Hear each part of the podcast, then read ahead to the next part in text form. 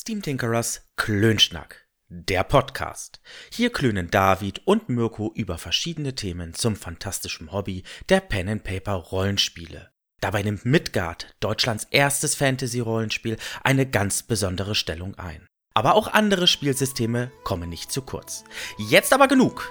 Lehnt euch zurück, schließt die Augen und genießt die Show.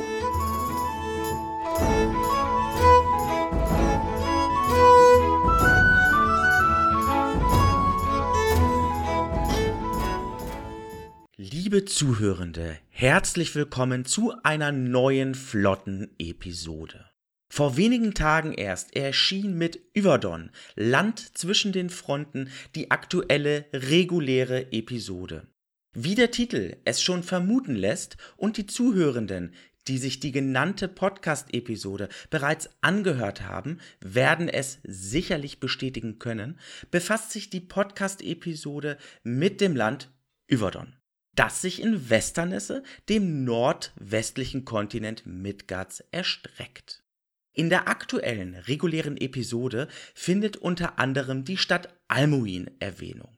Doch nach reichlichen Überlegungen sind wir zu dem Entschluss gelangt, dass die Stadt viel zu kurz kam. Grund genug also für eine neue flotte Episode. Was sehr erfreulich ist, denn die letzte Episode dieses Formats ist bereits eine ganze Weile her. Zugegeben, die Informationen zu Almuin sind im Vergleich zum Beispiel zu Korinnes etwas spärlich. Okay, das mag jetzt eine Art Mosern auf sehr hohem Niveau gleichkommen. Selbstverständlich sind die vorhandenen Informationen unserer Recherchen ausreichend, um diese euch in einer flotten Episode präsentieren zu können. Und jetzt geht's los, denn uns stehen maximal nur 20 Minuten für dieses Thema zur Verfügung. Almuin, Hafenstadt in Yverdon. Einst war dort, wo sich heute Almuin erstreckt, ein kleines Fischerdorf. Dieses wuchs heran und entwickelte sich zu einer bedeutenden Stadt, die heute den genannten Namen trägt. Almuin liegt im Süden Yverdons auf der Halbinsel Crobbenmore. Mit 20.000 Ortsansässigen ist sie die größte Stadt Yverdons und zugleich ein bedeutender Handelshafen. Die Erainerinnen und Erainer stellen mit ungefähr 85 Prozent die Mehrheit in der städtischen Bevölkerung. Deshalb ist es nur allzu selbstverständlich, dass der Glaube an Natir, die allumfassende Schlange, weit verbreitet ist. Trotz dessen, dass Almuin die größte Stadt und ein bedeutender Handelshafen ist, ist sie nicht die Hauptstadt. Diesen Titel trägt die weitaus kleinere Stadt Dinastaran.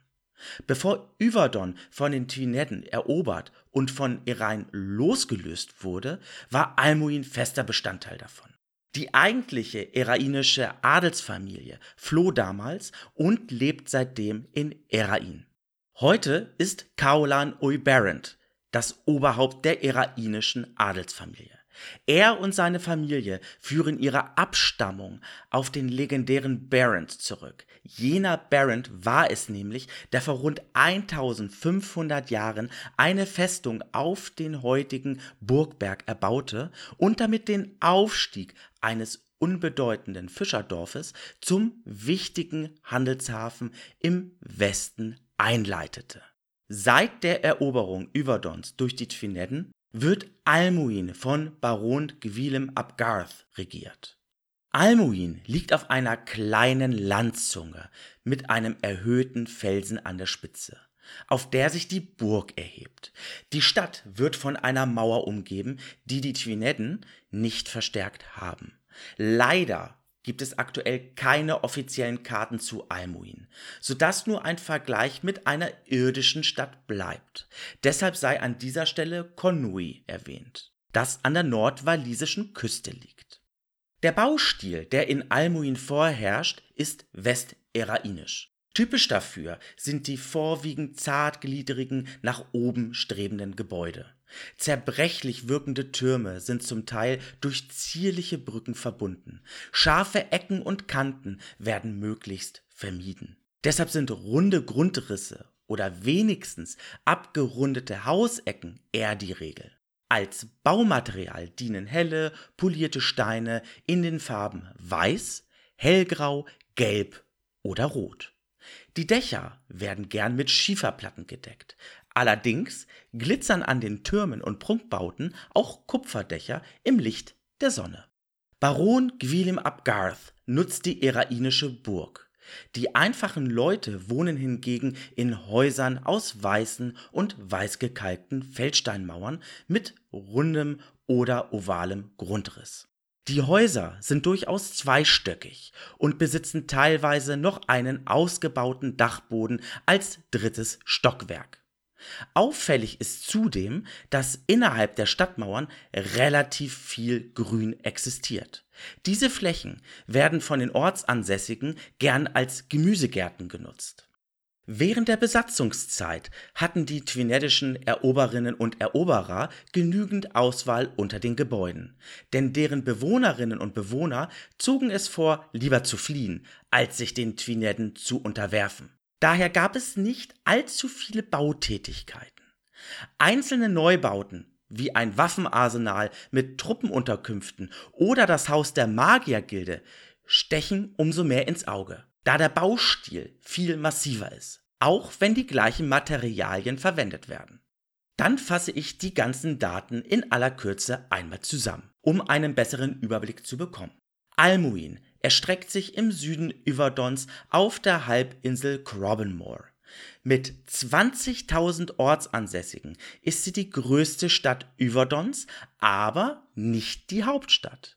Zugleich ist Almuin ein bedeutender Handelshafen. Die Mehrheit der städtischen Bevölkerung sind Erainerinnen und Erainer mit rund 85 Prozent. Gwilym ap Garth regiert die Stadt und lebt in der Burg. Die erainische Adelsfamilie floh damals nach Erain und lebt heute noch dort. Das Oberhaupt ist Kaolan Ui Barent. Da es zum aktuellen Zeitpunkt nicht so viele detaillierte Informationen zu Almuin gibt, eignet sich die Stadt wunderbar für die Spielleitung eigener Abenteuer zu verwirklichen. Einige veröffentlichte Abenteuer spielten bereits in Yverdon oder in Almuin. Hier ein paar Beispiele. Insel des Wittergottes. Myrkdag. Das Rauschen der Wildgänse. So viel also zu Almuin. Damit sind wir auch schon am Ende dieser flotten Episode angekommen. Abschließend bedanke ich mich bei Elsa Franke vom Verlag für Fantasy und Science-Fiction-Spiele, die uns bei unserer Recherche unterstützt hat. Wenn euch Steam Tinkerers Klönschnack gefällt, spendiert uns, damit meine ich David und meiner einer, gern einen virtuellen Kaffee oder Tee unter co-fi.com slash steamtinkerer.